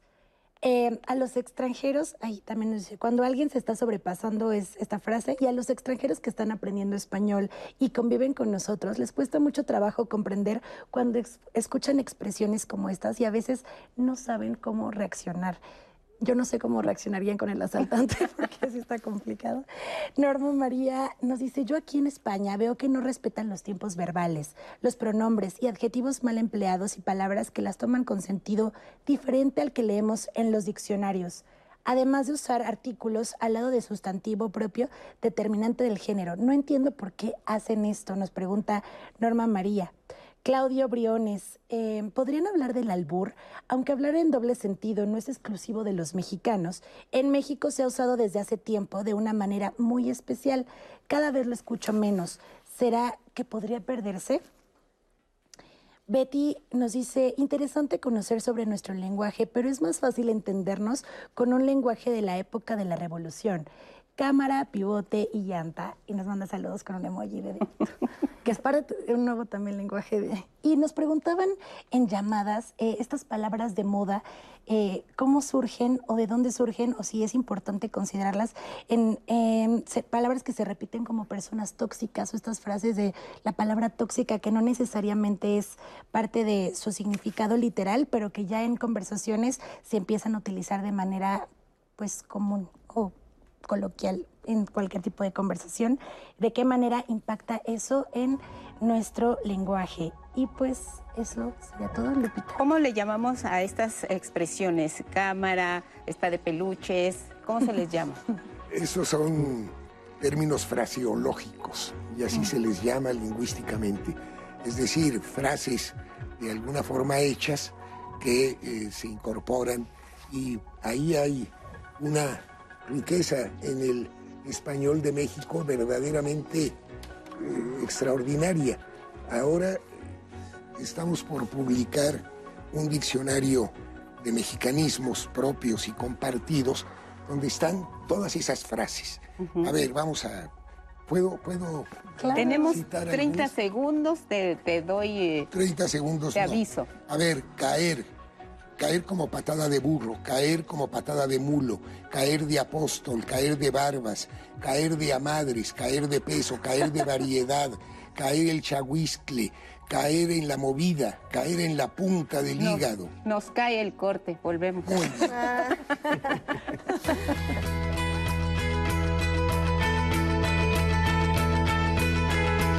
Después del inglés, el español es la segunda lengua en la que se publican más documentos de carácter científico.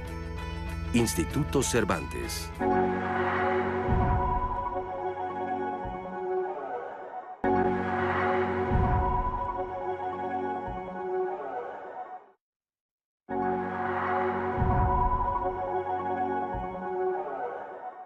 Las fronteras políticas no siempre se corresponden con las llamadas isoglosas o fronteras lingüísticas. Si nosotros tomáramos como un mexicanismo aquellas voces que se usan mayoritariamente en México y no se usan mayoritariamente en ningún otro país, pues nuestro diccionario sería de unas cuantas palabras.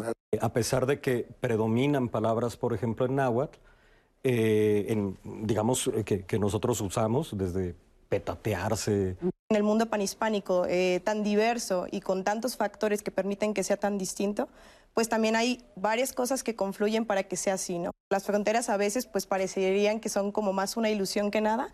El lenguaje es un término mucho más amplio que el término lengua.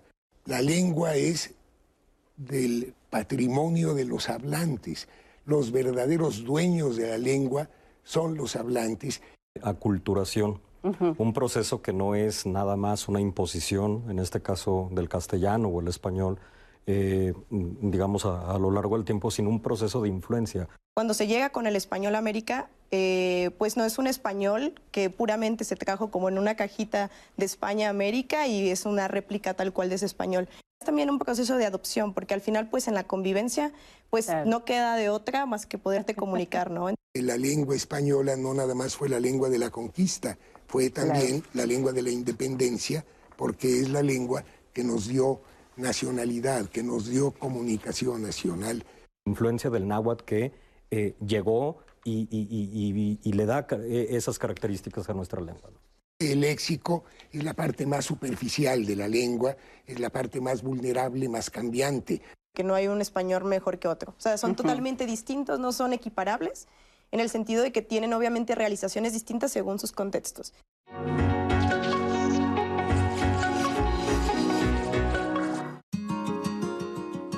La cuestión es que eh, el español en México es muchos españoles, ¿no? Tenemos una diversidad muy amplia. Y bueno, por ejemplo, en el español central podrías tener eh, muchísimos más préstamos de palabras de origen náhuatl, pero si te vas al español del norte, pues a lo mejor tienes eh, léxico del yaqui o del rarámuri, ¿no? Entonces, eh, hablar de manera general es muy difícil cuando pensamos en la influencia de las lenguas indígenas. Y luego además tenemos pues comunidades bilingües, español, lengua indígena, en donde la influencia es permanente, ¿no? Es, y es el día a día de estos hablantes, eh, de estos hablantes bilingües y no se da solo en el léxico, ¿no? Es decir, hay niveles como las oraciones o como Em, estructuras morfosintácticas en donde también hay una influencia de las lenguas indígenas, sobre todo en, estas comunidades bilingües en donde el día a día es ir de una lengua a otra, ¿no? O sea, del español a la lengua indígena. Las variedades de español en contacto son todas estas variedades de español habladas por bilingües español, lengua indígena, y en algunas ocasiones ya solo por monolingües, sobre todo en comunidades en donde la lengua indígena pues se ha perdido, ¿no? O ya solo lo hablan las personas mayores. Y son estas variedades de español que han sido sobre todo estigmatizadas en, en, pues, general por las personas como ah, variedades como mal aprendidas de español, que no son variedades mal aprendidas. En realidad, todo esto que se ha clasificado como fenómenos, no sé, por ejemplo, si te dicen... Eh, el, el casa en lugar de la casa, ¿no? Con, con esta parte del género, se asumen que es consecuencia de que no aprendieron bien el español.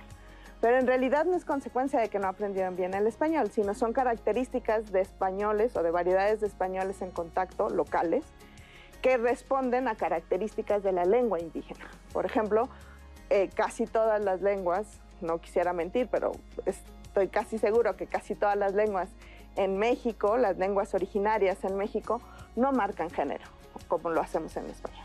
Entonces, como no es una categoría importante para ellos, pues no, no le dan importancia tampoco en el español. Entonces, no es que hayan aprendido mal el español, sino que es una consecuencia de tener dos lenguas, en donde en una no, mi primera lengua no marca género y la segunda lo hace de manera muy redundante. Entonces, como para mí no, no hay una pues una relación de marcación de género, pues no me importa. Entonces, son todas estas variedades que la verdad se han sido muy estigmatizadas como variedades que se hablan mal.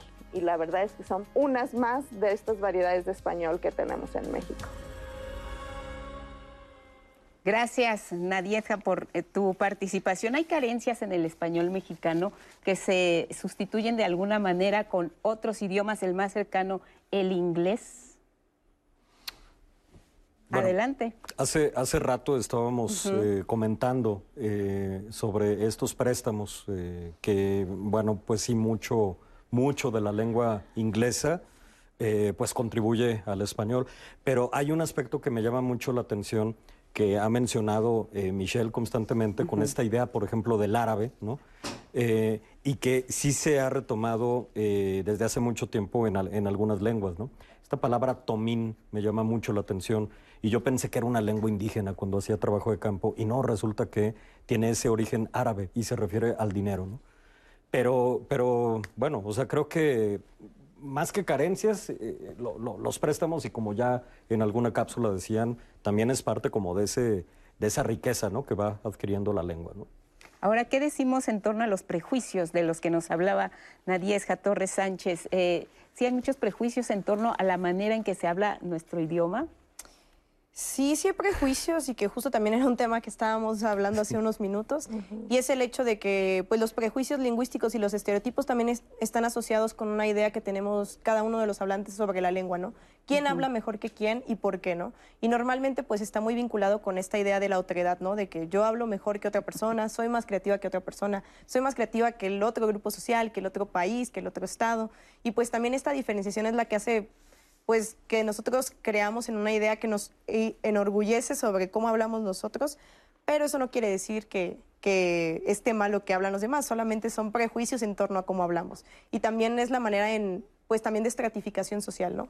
Cómo es que se vinculan estos prejuicios lingüísticos con algunas ideas eh, vinculadas con las clases sociales o con los grupos sociales, dependiendo del contexto. Entonces, creo que también los prejuicios lingüísticos es algo que también podríamos dar iniciativa para erradicar un tanto. Entiendo que no se pueden eliminar completamente porque los prejuicios son parte de nuestro día a día, pero creo que sí alguna manera en la que no, no presuponga también la discriminación lingüística de las otras personas, porque creo que hay una delgada línea en la que puede haber discriminación y en la que no puede haberla, ¿no? Entonces, creo que ahí es importante cuestionarnos este tema.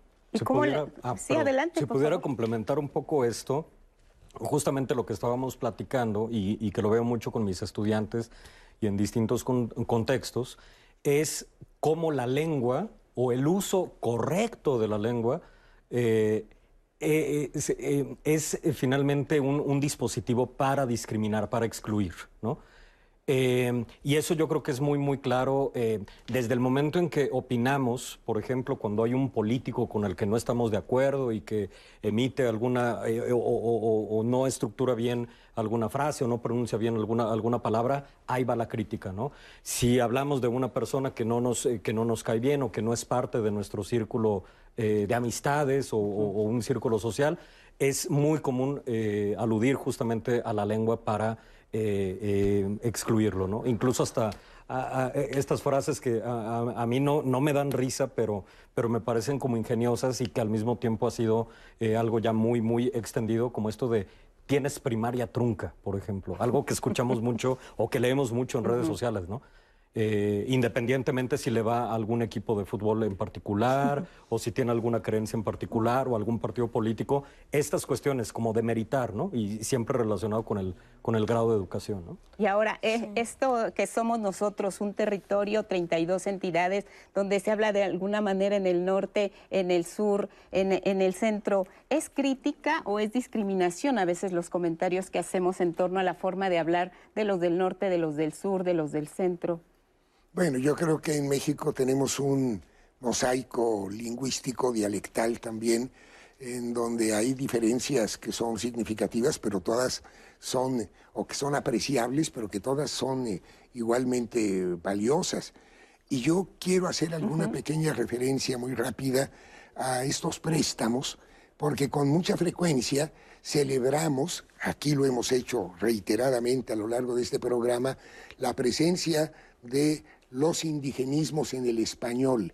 Y lo mismo podríamos decir de los arabismos y de los galicismos. Y sin embargo hay una actitud negativa con respecto a los anglicismos, como si los anglicismos corrompieran nuestro idioma y por qué no pensamos que lo corrompieron los arabismos o los indigenismos o los galicismos. No, yo creo que esos anglicismos son bienvenidos cuando son necesarios y qué bueno que exista la palabra laptop, porque yo a una laptop no le voy a llamar ordenador de regazo. Pero en cambio, cuando existe el verbo eh, acceder, no sé por qué usamos accesar, por ejemplo. Yo creo que el préstamo lingüístico es perfectamente válido y enriquece nuestra lengua cuando su referente no existe en nuestro discurso verbal. Para nosotros eh, es más fácil aprender otro idioma que para los extranjeros aprender nuestro idioma. No, no lo sé. Yo ahí sí no estaría. Yo creo que esa es una reflexión que normalmente yo la hago con mis conocidos, con personas que me preguntan lo mismo. Y creo que aprender una lengua presupone una dificultad dependiendo de la lengua que tú hablas. Y eso quiere decir porque tú conoces ciertas estructuras, ciertas maneras de componer lingüísticamente hablando, que a partir de lo que tú conoces te parece más difícil una lengua que otra, ¿no?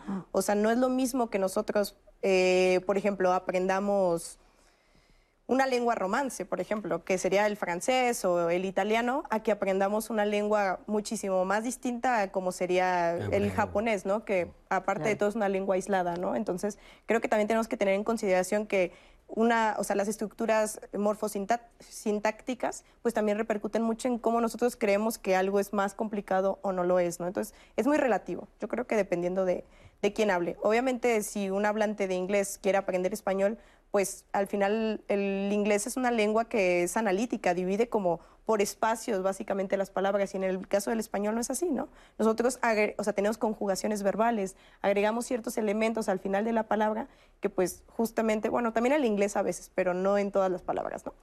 Eh, pues hace que sean un tanto distintas, pero tampoco tan lejanas como sería, no sé, una lengua de Australia, por ejemplo, es un ejemplo para una lengua lejana, ¿no?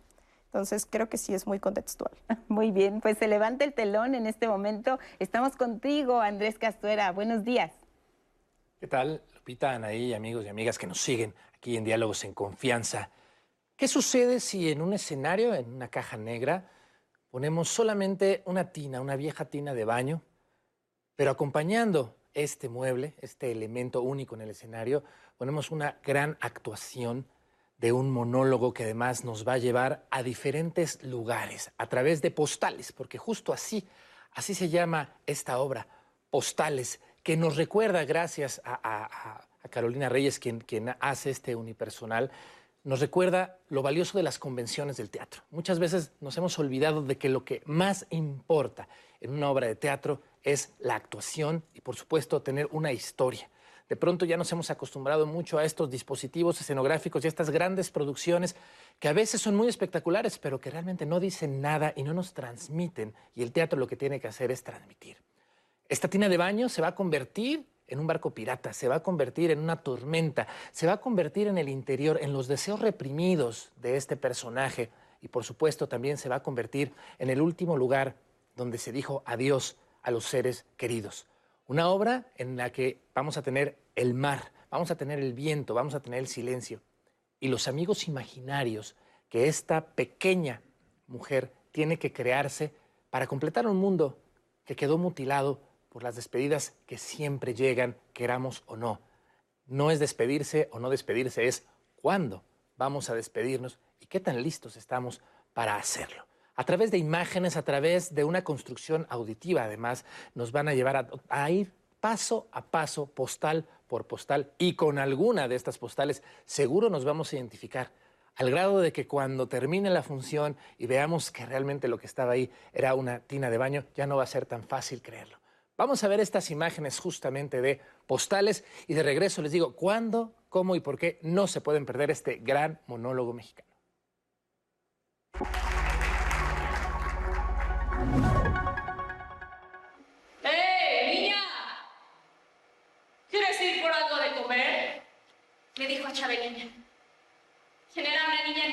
Vendía amuletos de vudú. Y así fue como el capitán Jason y Chabelina se conocieron y pronto se hicieron amigos. Este personaje me deja el corazón muy apapachado.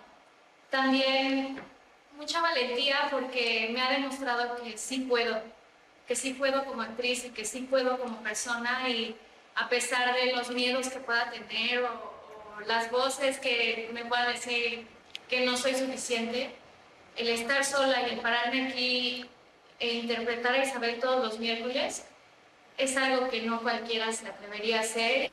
Yo ya conocí a Tomás, pero cuando me mudé con mi tía se convirtió en mi vecino. Yo tenía como 10 años y él 9. Era muy tímido y casi no nos hablábamos, a pesar de que sus papás y mi tía se frecuentaban mucho. Como ellos eran cubanos mi tía era de México, se hablaban en español. Pero luego no se entendían y terminaban aclarándolo en inglés. A mí me gustaba mucho que la forma de enfrentar los miedos que tiene Isabel era a través de aventuras que ella se imaginaba. Como usar la imaginación y usar lo que puedes crear contigo mismo y jugar para salir de tus miedos. Y eso me gustó mucho. Y básicamente es lo que quiero decir con esta obra decirle a la gente que ser valiente está bien y que ser valiente nunca será una pérdida de tiempo o nunca te llevará a algo incorrecto. Ser valiente te llevará al lugar el que tienes que estar. Cuando me despedía de mi papá, se me llenaba la cabeza de cosas que quería decirle. Pero no se lo decía y cada vez se acumulaba más porque cada vez me pasaba lo mismo. Y creo que al final ni una décima parte de lo que siempre quise. Mi papá era marinero, viajaba con frecuencia. Pasaba muy poco tiempo aquí y yo lo extrañaba mucho. Nos referimos en silencio tantas veces que se me quedó la costumbre de no decir nada en las despedidas. Me gustaría que igual como yo se fueran con un apapacho el corazón.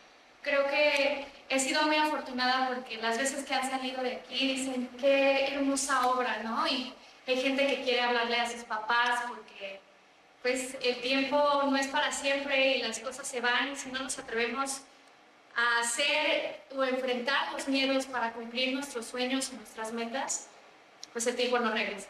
Entonces me gustaría que encontraran valentía. Querida Isabel, ¿Te acuerdas del capitán Jason y de aquella niña negra hechicera de Menú? ¿Recuerdas las aventuras? ¿Crees que alguna vez hayan encontrado aquel tesoro? Adjunto esta nota, te mando un paquete. Es un libro que debes leer, aunque ya lo conoces. Como sea, siempre fue un buen presagio ver al platero. Como él traía las postales, yo pensaba que había visto a mi papá. Bueno, pues ahí Carolina Reyes nos da otra de estas palabras de las que tanto se ha hablado en este programa.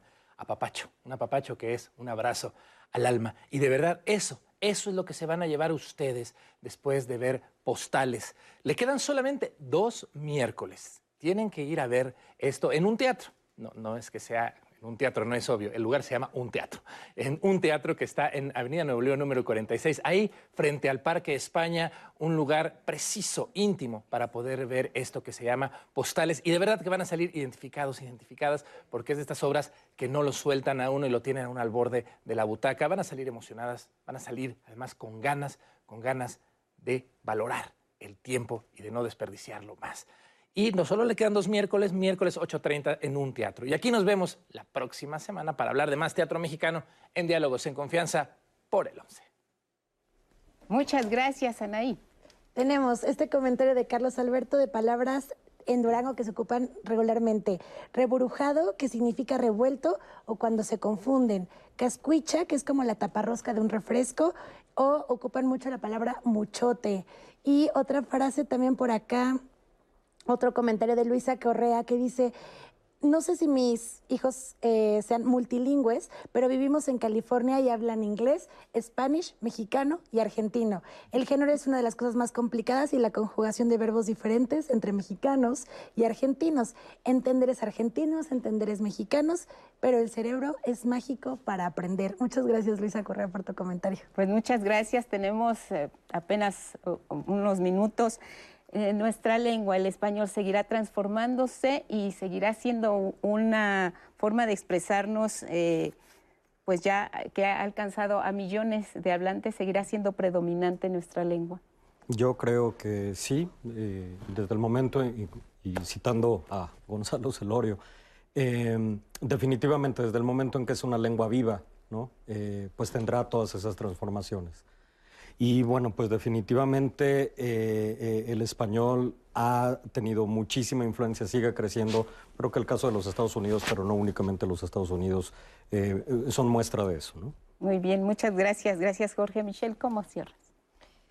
Eh, pues me gustaría hablar justo también bajo esta misma línea, eh, teniendo en consideración que, bueno, también este estudio que hace cada año el Instituto Cervantes, que es el de español, una lengua viva, justamente refleja y se, de alguna manera se proyecta un crecimiento muchísimo mayor del que ya tiene el español. Al final es la segunda lengua más hablada del mundo por hablantes nativos, entonces, pues sí se prevé que vaya en crecimiento y claramente el cambio es con natural a las lenguas, entonces va a seguir cambiando mientras exista el español. Eh, creo que hay otra cosa y que justo me hubiera gustado retomar anteriormente con el tema de los prejuicios lingüísticos y de cuál es el mejor español que otro. Y creo que también una pequeña reflexión es tener en cuenta y dentro de nuestras realidades lingüísticas y particulares que la educación pues también es un privilegio de clase, ¿no? Entonces creo que tener en cuenta que el acceso a la educación, el acceso a la literatura, el acceso a los libros que nos puede dar un panorama distinto no sea como una herramienta que utilicemos de manera contraria para desprestigiar a otras variedades lingüísticas que no se consideren normativas dentro de un canon literario o escrito, pero que al final son igualmente eh, válidas y valiosas, ¿no? Entonces, cierro con esto. Muchísimas gracias. Gracias, gracias, Michelle. Axel Saúl, eh, le leímos tu mensaje al maestro Celorio, te acompañan sus letras y bueno, ¿cómo cierra, maestro? Cierro haciendo una pequeña adición a aquello que se dijo al, empezar este programa, porque efectivamente el español es la segunda lengua nativa más hablada del mundo, pero es la primera lengua más hablada en el mundo que tenga comunicación internacional. Hay otras lenguas que tienen un mayor número de hablantes, como el mandarín, por ejemplo, pero no sale de sus fronteras. Y esta es una lengua materna de comunicación internacional que ocupa el primer lugar en las lenguas del mundo. Me parece que este es un dato muy importante y en México en particular esto es también muy importante porque uno de cada cuatro hablantes de español es mexicano, sin contar a los que viven en los Estados Unidos que siguen hablando español. Y quiero decir que dentro de 30 años Estados Unidos será el segundo país con el mayor número de hablantes de lengua española. Muchas gracias. Gracias a todos. Pueden ver nuestro programa en redes y retomarlo. Buenos días.